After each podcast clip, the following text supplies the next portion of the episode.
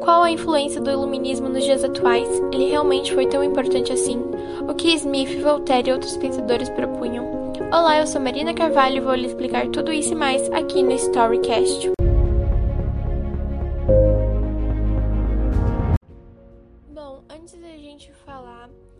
Sobre o que o iluminismo criticava ou sobre o que, sobre o que os seus pensadores queriam levar à frente, é importante a gente entender quando e como esse movimento surgiu. Bom, o iluminismo ele foi um movimento intelectual que surgiu durante o século XVIII na Europa e ele defendia o uso da razão, que no sentido figurado pode ser tratado como a luz, ele lutava contra o antigo regime, que no sentido figurado a gente pode tratar como trevas. Então, é, por que ele lutava contra, contra o antigo regime? Bom, ele, o iluminismo ele criticava imensamente algumas características do antigo regime, como o mercantilismo, o absolutismo monárquico, o poder da igreja e as verdades reveladas pela fé, que nessa época, é, por exemplo, a Bíblia, ela poderia ser muito distorcida, é, então, o iluminismo, ele criticava isso, ele achava que a igreja, a igreja tinha mais poder do que deveria sobre a população. É, liberdade econômica, ou seja, sem intervenção do Estado na economia. Então, bom, no antigo regime você não tinha nenhuma liberdade econômica. Grande parte do dinheiro que você acumulava iria em forma de imposto para o governo. Então, é, o iluminismo ele queria acabar com isso. Não totalmente, mas de uma forma reduzida. Então, você pagaria muito pouco pro, pro governo comparado ao que você pagaria sem o iluminismo. É, bom, o antropocentrismo, ou seja, o avanço da ciência e da razão, o iluminismo, é, ele, ele foi muito importante para o avanço da ciência, é, porque se a gente for é, perceber, se o iluminismo não tivesse sido criado, é, a gente ainda teria estaria sendo teria uma grande influência da igreja. É, mas não, o iluminismo entrou e ele, ele delimitou o poder da igreja, dando espaço para a razão e para a ciência. Uh, e também ele teve o, predomínio da burguesia e dos seus ideais. A burguesia foi muito importante para o iluminismo.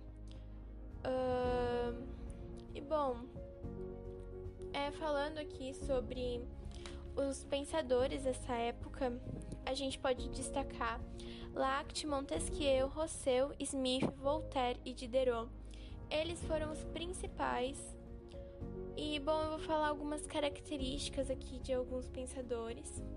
Bom, Descartes, ele, ele tinha um pensamento cartesiano com um sistema filosófico que deu origem à filosofia moderna.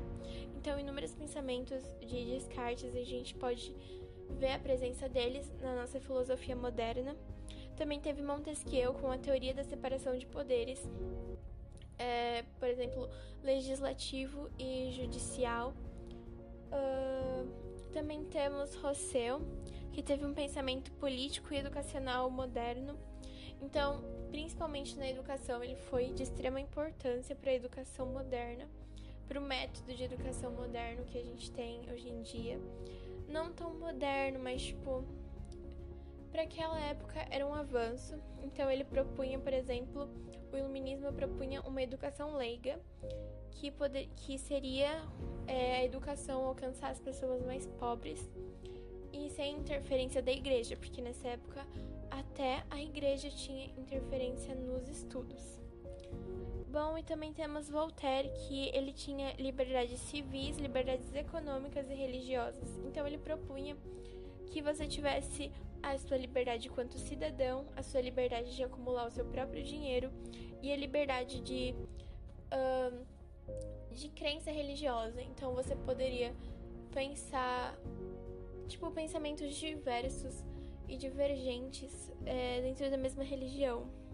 Por exemplo, você poderia acreditar em um, em um Deus, porém com costumes diferentes de outra religião. Então, ele, de outra religião, então ele propunha que cada um tivesse seu próprio pensamento religioso e que a igreja diminuísse um pouco a sua interferência na vida da população.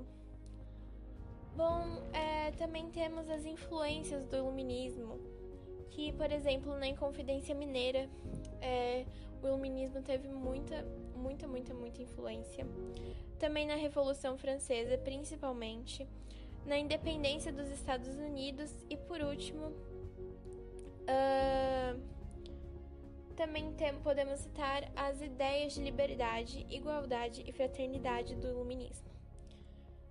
Uh, o iluminismo ele propunha igualdade, então as camadas sociais, ainda que elas existissem, elas uh, seriam mais articuláveis e tipo não não teria tipo não seria tão expostas e tipo é, o quanto foi no absolutismo monárquico, tipo uma pessoa acima de todas uh, e fraternidade. Então, uma fraternidade em si, um ajudando a outro, porém de forma bem reduzida, tipo, maior do que o absolutismo monárquico, essa fraternidade, porém ela não chegaria ao ponto do comunismo.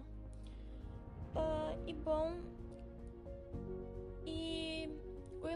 iluminismo foi, de forma resumida, é, ele teve essas ideias, esses pensadores. E é, hoje em dia a gente vê, consegue perceber a presença do iluminismo.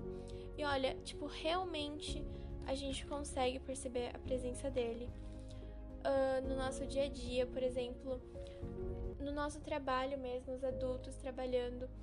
Eles trabalham para acumular o seu próprio dinheiro, eles não precisam é, pagar, mas tipo 50% para cima para a igreja ou para o governo, ele acumula aquele próprio dinheiro para ele ou para a família, dependendo de casas.